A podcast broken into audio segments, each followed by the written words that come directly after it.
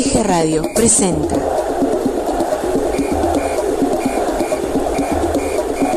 Don Fútbol.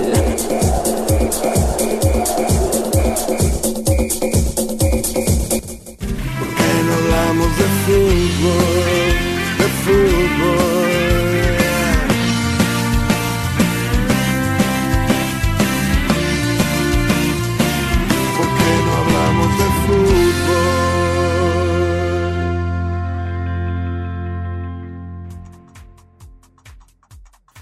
Hola, ¿qué tal? ¿Cómo están? Bienvenidos, bienvenidas a una emisión más de Don Fútbol aquí en HG Radio. En esta ocasión, transmitiendo en este lunes, eh, por motivo de que el día de ayer, pues bueno, se celebró la, la final, final, ¿verdad? Como se dice eh, en la Liga MX. Y pues bueno, tenemos nuestras opiniones, nuestra crítica acerca de, de estos dos partidos que celebraron el pasado día jueves y el día de ayer. Eh, primero en Torreón y posteriormente el día de ayer en Toluca. Conmigo el titular de este programa, Don Fútbol. Don Fútbol, ¿qué tal? ¿Cómo estás? Buenas tardes. Sí, buenas tardes, Hugo. Como tú bien lo manifestaste, vamos a dar nuestra crítica de la final y como ya todos saben, quién es el campeón. Así es, eh, enhorabuena, enhorabuena al equipo guerrero, al equipo de Santos por este título. Pero bueno, empecemos.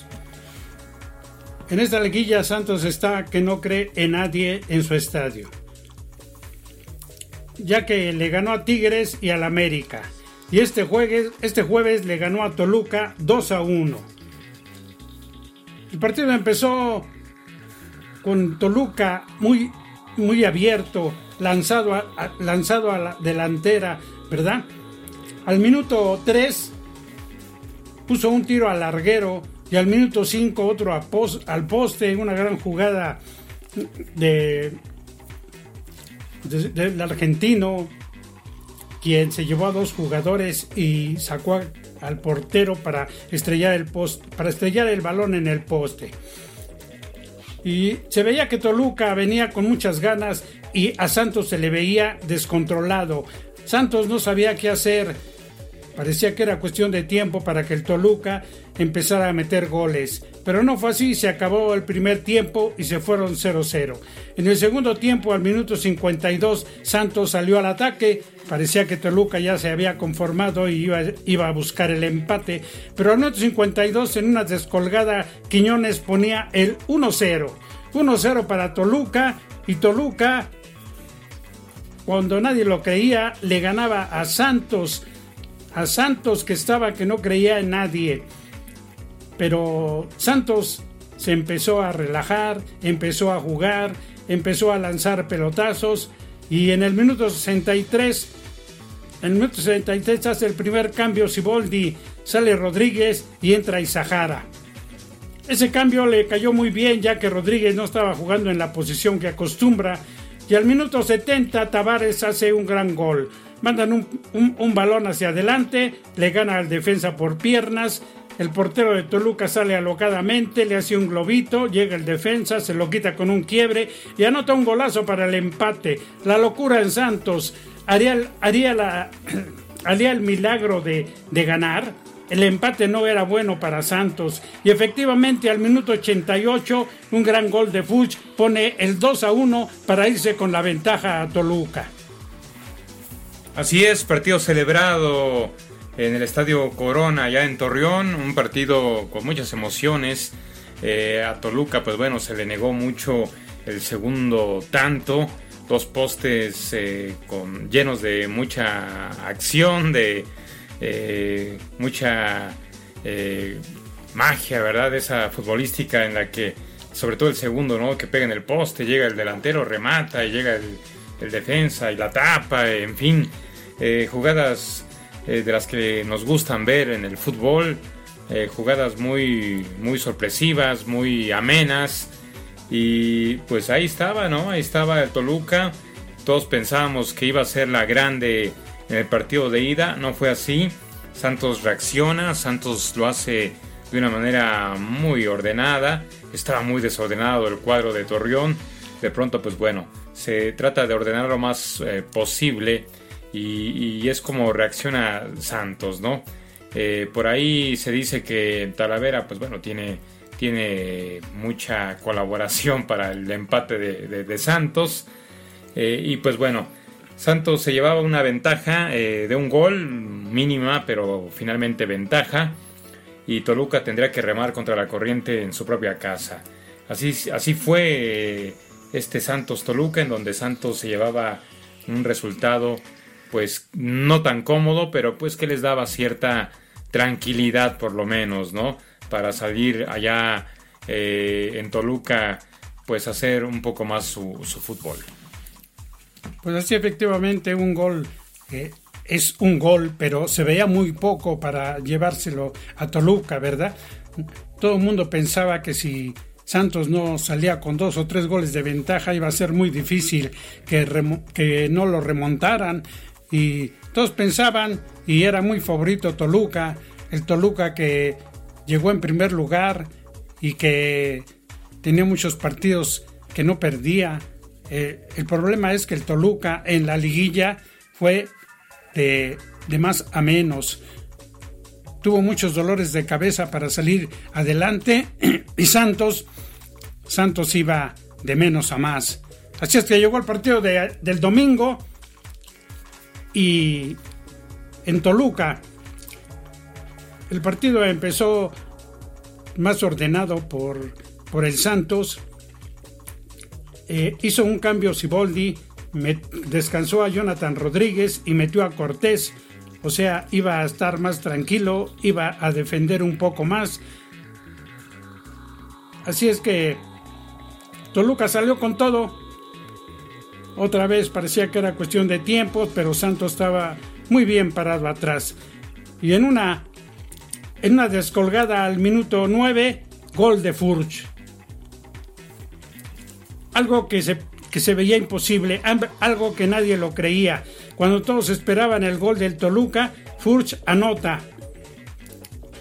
12 minutos, al, al minuto 12 se salva Santos. Uribe queda un mano a mano con el portero y la echa fuera. Hace un cambio Cristante al minuto 28, saca Barrientos y mete a Canelo, porque al parecer Barrientos se quejaba de una dolencia en la, en la pierna. Nuevamente al minuto 33, poste del Santos y Santos estaba muy bien parado. Eh, Toluca quería, se lanzaba, se empezaba a desesperar, pero no encontraba la fórmula. Al minuto 38 Zambuesa hace una gran jugada y un paradón de Jonathan. Jonathan que parecía bajaba la cortina y no quería dejar pasar nada. Así terminó el primer tiempo con la derrota de Toluca donde nadie lo creía. En el segundo tiempo entró Ángel Reina, para darle más movilidad, más ataque al conjunto de Toluca. Pero Siboldi les tenía algo preparado. Al minuto 54 cambió a Cortés y a Osvaldo Martínez para meter a, meter a Villafana y a Diego de Buen, para tener más contención y más control defensivamente. Toluca empezó a desesperarse, empezó a faulear y en el minuto 58 Canelo quedó solo con Jonathan. Parecía que era el primer gol del Toluca, pero Jonathan se había entrado otro paradón y el Toluca cada vez se le veía más acción de querer jugar, se veía más desesperado, se veía que doblaba las manos, mientras Santos se veía más fuerte, más seguro en la defensa.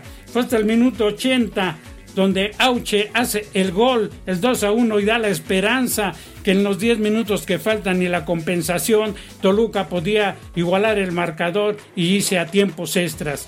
Pero para el Toluca desgraciadamente no fue así. Santos jugó en la defensiva muy bien. Se paró atrás y ya no dejó hacer nada al Toluca y Santos es el nuevo campeón de la Liga MX.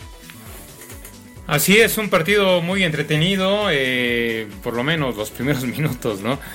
Eh, todo el partido fue la misma, la misma este, escenografía, la misma dinámica. Toluca atacando, Torreón defendiendo. Le bastó solamente un gol a Santos para desequilibrar a un Toluca que salió con mucha hambre de gol, con mucha hambre de, remontar. No fue así, un gol muy tempranero dejó eh, anonadados, eh, completamente eh, fríos, congelados a todo el estadio de Toluca, a toda la afición que empezó empujando a su equipo, gritando, echando porras y a, a, partir de este gol, pues bueno, la gente le baja el ritmo el equipo de Toluca empieza poco a poco a desesperarse. El estadio Nemesio 10, pues bueno, era una fiesta hasta ese, hasta antes de ese, de ese gol.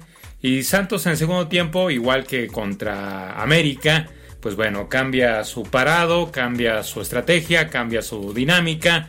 Y es cuando a Toluca lo, lo desespera más, es cuando a Toluca lo desequilibra más. Toluca no dejó de luchar, no dejó de pelear, llegó con todo al arco rival, no pudo eh, concretar las que tuvo. Eh, y Santos, pues bueno, Santos jugando su papel, jugando su ventaja, cuidando la misma. Eh, Siboldi haciendo nuevamente una estrategia exacta, una estrategia correcta para que su equipo Santos se coronara ayer en el mismísimo estadio Nemesio 10, un estadio muy complicado, ante un Toluca muy complicado. Y pues bueno, enhorabuena a Torreón, se lo merecía, se lo merecía eh, a toda costa. Y no es porque Toluca haya hecho mal eh, su fútbol para llegar a la, gran final, sino que simplemente Santos demostró, a mi parecer, eh, más agallas, más estrategia, más corazón para ser campeón. Y mira, el fútbol les da esta, esta, este triunfo, les da este reconocimiento y les da la razón finalmente al equipo de Santos que por momentos en el torneo regular se vio que se tambaleaba, pero el maestro, el profe eh, Siboldi corrigió muchas cosas y tan fue así que las corrigió tan bien que, que el día de ayer se, se decretaron campeones del fútbol mexicano. Sí, muy merecido, ya que Santos jugó contra todo. Sí, por la posición de la tabla, Toluca tuvo dos, los cuatro juegos fáciles con dos equipos que también se veían fáciles y le costó mucho a Toluca salir adelante con Morelia y con Cholos. Mas sin en cambio a Santos le tocaron dos, dos equipos más difíciles que estaban se creía que podían ser campeones, ¿verdad? El América y el Tigres, y a los dos los echó afuera.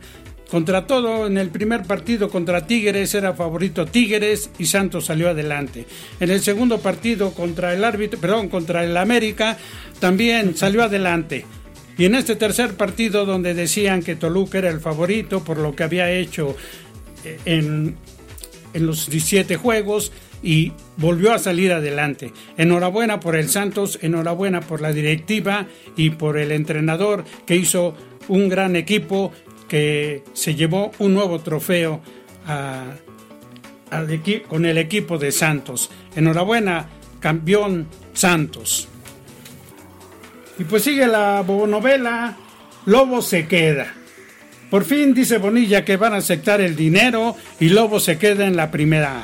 En la primera, perdón, en la primera MX. Así es que después de tanto lío, después de tantos dimes y diretes, eh, Lobos se queda al pagar los 120 millones.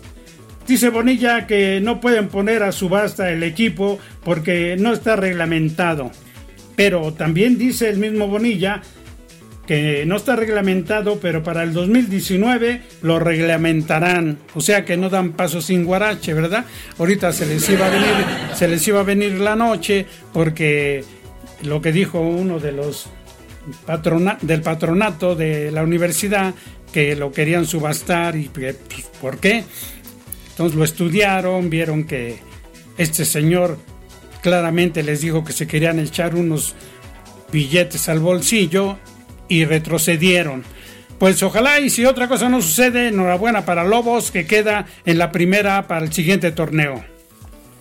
Así es, enhorabuena eh, a Lobos que pues bueno, no sé, no, no, este, no le pudieron, no se la pudieron aplicar los de la mafia del poder de la federación. Por lo pronto, eh, ya están ideando ahí los federativos cómo hacerle para, para su beneficio, pues bueno, poder cambiar las cosas, poder cambiar el curso de, de esta situación y por lo pronto, pues bueno, Lobos, Lobos cumplió lo que se le pidió y ahí está, se queda, se queda en el máximo circuito. Y las noticias de, de los refuerzos para los equipos que apenas empiezan, ¿verdad? Pero ya se están poniendo las pilas, como habíamos dicho la semana pasada, con Iván Marcone, el Cruz Azul. Y ahora, ahora Cruz Azul ya compró a Elías Hernández para reforzar más la media y se dice que Milton Caraglio del Atlas ya es casi un hecho de que vaya a jugar con ellos. León compró a Pedro Aquino, que era de Lobos, y a Rodolfo Cota. Asimismo, los Pumas compraron a Ignacio Malcorro del Tijuana y a Miguel Fraga, portero del Atlas. El Monterrey, como ya lo habíamos dicho, con Jesús Gallardo de Pumas y su nuevo entrenador, ahora sí ya, ya está Diego Alonso como se venía escuchando, nuevo entrenador del Pachuca. Necaxa le compra a Hugo González al Monterrey y hace efectiva la compra de Martín Barragán ya que lo tenía a préstamo. El América se hace de, del defensa Luis Reyes, también del Atlas, y el Puebla trae a Jason Gordillo. Son los poquitos, las poquitas contrataciones que hasta el momento se han llevado a cabo. Lo demás son puras especulaciones y se cree, se dice, pero esto es un hecho. Lo demás, como les digo, son puras especulaciones. Sí, como cada seis meses, ¿no? Empiezan a decir que fulano se va a ir a tal equipo, sutano lo va a comprar a tal otro. En fin, hay que esperar, hay que esperar tantos rumores que se vienen, obviamente tantos chismes que se vienen y pues eh, hay que hay que verlo de manera oficial, ¿no? Eh, eh, cuando los jugadores estén ya completamente eh, formalizados, ya anunciados en sus clubes, en sus cuentas oficiales, para pues poder ya creer, ¿no? Creer oficialmente quién, quién se va a tal equipo y quién no. cambiando de tema respecto al Mundial de Fútbol que empezará el mes que entra, por ahí hubo una nota que el expresidente de FIFA, Michel Platini, confiesa un pequeño amaño. Ha admitido que durante el Mundial de Francia de 1998 se manipularon los emparejamientos y se colocaron contra las normas a Brasil y Francia, en grupos distintos para que no pudieran cruzarse antes de la final afirmó que todo el mundo quería que aquella Copa del Mundo acabara con una final entre las dos mejores selecciones que había en ese momento.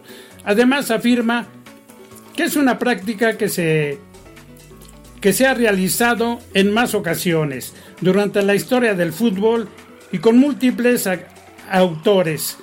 ¿Creen ustedes que los demás no lo hicieron? Eso dijo Michel Platini, José Plater, le contestó, dice que contradice a Platini y descarta a Maño en Francia 98. El suizo expresidente de FIFA descartó que el sorteo de la Copa del Mundo en Francia 98 se haya arreglado para que el equipo local y Brasil se enfrentaran en la final. Dijo, estoy muy sorprendido que Platini salga a decir esto, ya que no fue ninguna estafa, no hay nada extraño, afirmó. Pues bueno, ya nos dábamos una idea, ¿no? De las tranzas de la FIFA. Y pues nada más reafirmó el señor Platini estas tranzas. Eh, yo no dudo que en todos los mundiales haya por ahí arreglos. No me constan, simplemente de lo que se ha escuchado, de lo que se ha dicho. Y tan es así que mira, Platini sale a, reforzar esa teoría en donde pues los partidos ya estaban arreglados, eh, querían echar al país que en ese momento era sede eh, en contra de, de uno de los más grandes de los últimos años, la selección brasileña. Y fue así la idea que eh, efectivamente pues la final se llevó a cabo y ya sabemos quién la ganó. Pero bueno, muy triste, muy lamentable que esto suceda, ¿verdad? Y bueno, teníamos una, una vaga idea de que esto, esto era así. Pues sí, como dice Platini, no fue el único, ¿verdad? No nos consta, pero se ha hablado mucho y estamos de acuerdo. Por ejemplo, en el Mundial de 1996, el robo de Inglaterra, que es recordado por la forma en que fue pensado para que los locales se llevaran el trofeo con anterioridad. Se habían visto actuaciones arbitrales favorables a los equipos locales, pero el caso inglés fue mucho más allá. El amaño comenzó con la elección, ya que el presidente de FIFA, era un inglés y escogió a Inglaterra como sede, dejando afuera a España y Argentina. En el sorteo de árbitros para cuartos de final, poniendo ellos a los árbitros. A la selección de Argentina le ganaron 1-0 con el gol en fuera de lugar y la expulsión, de Antonio Ratín, quien conoce el fútbol de ese tiempo, recuerda muy bien el show que hizo Ratín, ¿verdad? En el minuto 35 fue expulsado manifestando fue expulsado por el árbitro inglés manifestando que lo miró feo, con mala intención. Ratín hizo su show, empezó a caminar, no se quería salir, se sentó sobre la alfombra roja de la reina que habían puesto y la gente le empezó a gritar animal. Además de eso, todavía Ratín fue a, uno de los a una de las esquinas donde están los palitos del tiro de esquina y ahí estaba el escudo de Inglaterra, lo sacó y lo aventó. La gente se enardeció más y le siguieron gritando. Ese fue un robo total, terminando con el partido de Inglaterra-Alemania, el famoso gol fantasma, ¿verdad?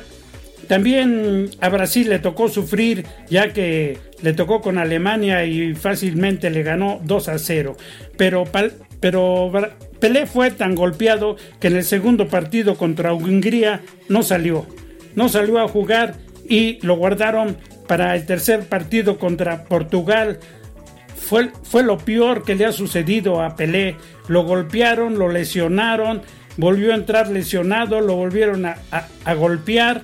Ante la mirada del, del inglés George Acabe, quien no le marcaba nada y Pelé se fue totalmente golpeado para que Brasil no avanzara. Así es que Brasil quedó fuera, el defensa Moraes se dio gusto pateando al rey, quien el árbitro no hizo nada. Así es que otro amaño donde el equipo inglés fue campeón. El siguiente fue en Argentina 78, donde todo el mundo sabe todo lo que hizo Argentina para ser campeón. Lo único que nos extraña es que México, teniendo dos campeonatos de mundo y dicen que es tan corrupto, no hizo nada. Porque el que mueve los hilos es la FIFA, no el país o la federación que tiene ahí la sede, ¿verdad? Pero bueno, así nos podemos pasar cada mundial. Eh, buscándole le encontraríamos muchas, muchas fallas ahí eh, malintencionadas de parte de los árbitros o de la misma FIFA. Vamos a recordar un poco los grupos del Mundial, ¿verdad? Ya que pues yo no estoy de acuerdo en que sean tantos equipos, son 32 y ahora ya quieren aumentarlos. Eh, en realidad los, los equipos que deberían de ser como antaño, 16 equipos que son los mejores del mundo y son partidos que llaman la atención y gustaban mucho. Pero en este caso van de relleno 16 más. Y tenemos en el grupo A a Rusia, Arabia Saudita, Egipto y Uruguay. Como pueden ver a Rusia le ponen un flancito para que pase sobre Arabia, Egipto y quién sabe contra Uruguay. Eh, yo, mi opinión es que ahí Rusia y Uruguay podrían ser los que van a pasar. Rusia y Uruguay, yo también coincido contigo, don Fútbol. Eh, no creo, siempre se, le, siempre se le echa la mano al, al, sede, ¿no? Yo creo que en esta ocasión, pues no dudo que también. En el grupo B tenemos a Portugal, España, Marruecos e Irán.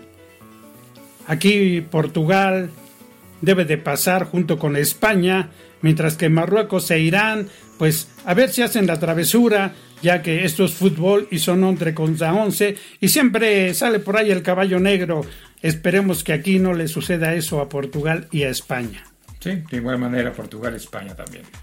El grupo C, Francia, Australia, Perú y Dinamarca.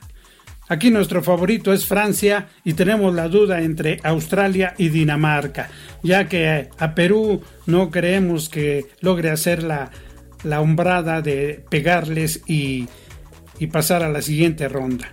Yo creo que Francia y Dinamarca se, se, se, van, se van a la siguiente fase.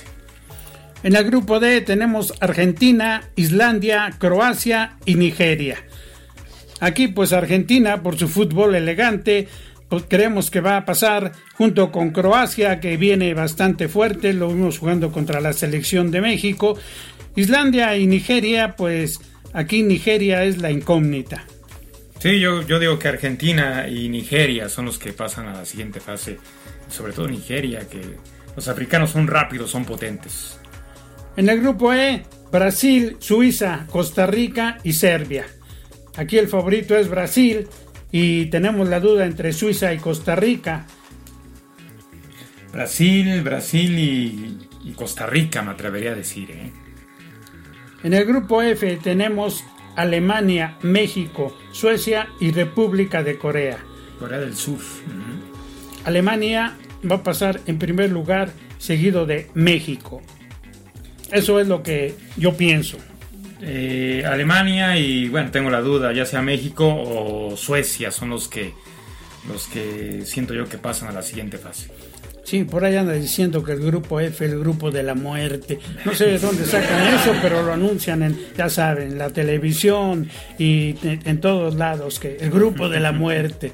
El grupo de la muerte, pues sería Alemania, Brasil y Portugal o Francia, pero pues tienen a Suecia y a República de Corea. En fin. Grupo G, Bélgica, Panamá, Túnez e Inglaterra.